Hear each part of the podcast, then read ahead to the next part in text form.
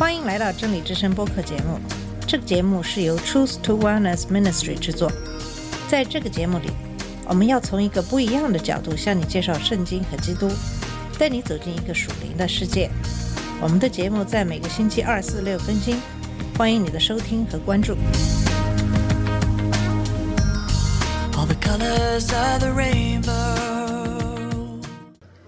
你好，我是马军。这期节目会继续上一期的话题，跟你分享马太福音十五章二十九到三十九节的经文。在上期的节目里，我们讲到耶稣在治愈了迦南妇人的女儿之后，继续在外邦人居住的地方行走施工。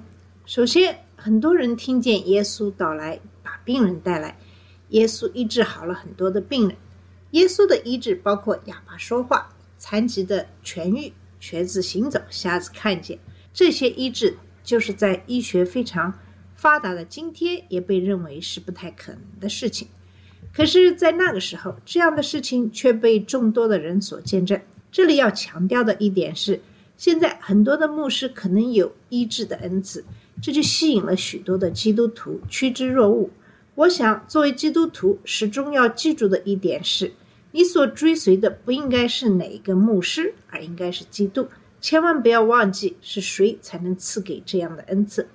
不管这个牧师的恩赐有多大，他始终是人，会有很多的错误。千万不要把他们所说的一切看成和圣经一样重要。只有圣经上的话语才是我们应该学习和体会的。当耶稣治愈了这些病人以后，耶稣告诉门徒说，他怜悯这些人，因为他们与耶稣在一起三天，没有什么吃的了。耶稣不愿意他们挨饿。门徒说，在这个荒天野岭的地方，他们也没有东西喂这么多人吃饱。耶稣就把门徒仅有的七个饼和几条小鱼拿来，注谢了，掰开，递给门徒分发给众人，这样就喂饱了四千人。这个故事和马太在十四章讲述的五饼二鱼的故事非常相似。上期节目我们也讲到，有些人认为这个故事和五饼二鱼是同一件事情，是马太给搞混了。这样的说法是站不住脚的，因为马太在这里详细记述了这个故事和五饼二鱼事件不同的地方。那么，为什么马太要记述这件事情呢？因为这是一个重要的神迹。通过这件事，马太希望我们能够知道两件事：第一，耶稣不仅能够完成一项大能的工作，而且能够按照他自己的愿望重复这项工作；第二，这个神迹表明，耶稣对以色列盟约之外的人和盟约之内的人都有同情心。我们在第三十二节发现，耶稣被这些人的怜悯所感动，就像他先前喂饱五千多人时候那样。这些人已经和他在一起三天了，他担心在这么长的时间里，如果没有东西吃，这些人可能会在回家的路上因饥饿而晕倒。主要问题是他们在一个荒凉的地方，没有地方可以得到食物。我们要注意的就是门徒在第三十三和三十四节中的问话，将这一点带了出来。门徒们没有忘记耶稣在那年早些时候所做的事情。但他们也没有推测耶稣要行这样的神迹。他们回问耶稣，说明他们自己没有资源，他们在等待耶稣的指示，看他要他们做什么来满足他的要求。喂饱这群人的方式与第一次喂饱众人的方式相同，他们有更多的食物和更少的人需要喂养。但是这个七个饼和几条小鱼喂养四千多人，就像五个饼和两条鱼喂养五千多人一样，是不可能的。除非神的干预，否则这个任务是不可能完成的。而耶稣的确是干预了，耶稣注谢就把食物分给门徒，由他们把食物端给人们。我相信耶稣把食物分给门徒的时候，食物继续增加。耶稣可以在他想的时候对他想的人做他想做的事，只要他想，神的力量和资源是不受限制的。他将怜悯他所希望怜悯的人，在这种情况下，他的怜悯和祝福在外邦人身上大量的显现出来。耶稣怜悯迪卡波利斯人的这个故事非常好，但除非我们学到一些可以应用到我们生活中的东西，否则它仍然只是一个故事。这个故事有很多的应用，包括为神所做的事荣耀神的重要性，因为侍奉的目的是敬拜神，我们可以依靠耶稣来满足我们的需要，因为他关心我们，他的资源是无限的。我们应该像门徒那样，让自己为耶稣服务。然而，我想让我们关注的应用是耶稣在这里为我们树立的怜悯的这个榜样，因为圣经一直都是这样告诉我们要效法他的榜样。正如在罗马书八章二十九节中指出的那样，神把我们从罪恶中拯救出来的目的是让我们变成他的儿子的形象，或者像以弗所书。二章十节所说的，我们在基督耶稣里受造，为要行善，就是神预备叫我们行在其中。对于许多自称是基督徒的人来说，这一称呼只是一种社会或知识上的称呼，他们的说法没有什么实际的意义，因为他们实际上并没有真正的跟随基督，也没有表现出想要这样做的愿望。对于其他许多人来说，成为基督徒的说法是真实的，但由于无知或自满造成的不成熟，他们在跟随耶稣方面就失败了。让我们在这个问题上既不要无知，也不要自满。我们的目的是要跟随耶稣，耶稣给我们做出了榜样。我们这样做是出于他对我们的爱的回应，并理解这就是我们的造物主对我们的意愿。我们看到耶稣对所有人的同情，就是一个证明。在这种情况下，人们会认为他们是不神圣的，因为他们是外邦人；他们也是不可爱的，因为他们有各种各样的身体的问题，如瞎子、哑巴、瘸子、伤残。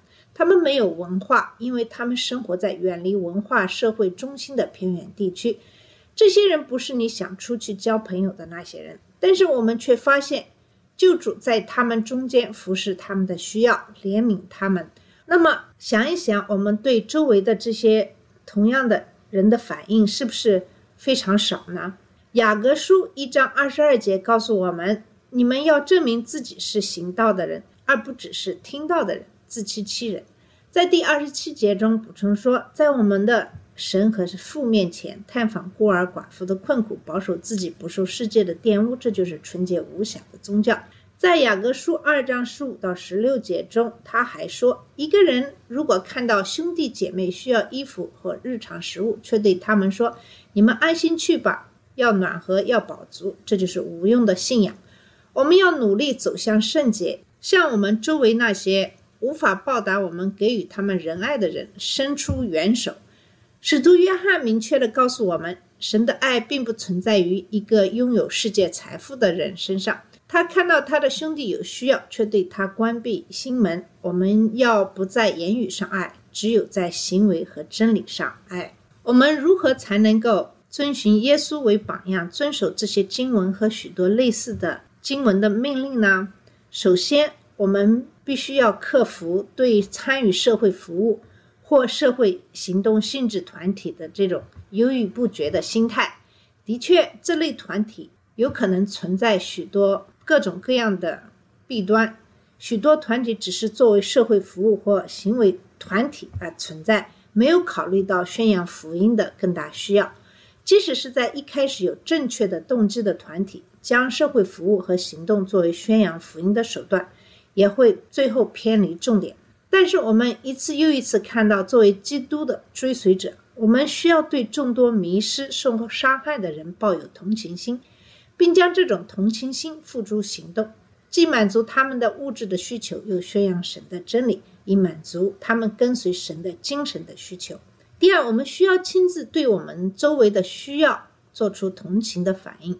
神促使我们参与具体的事情，因人而异，但是我们每一个人都需要参与。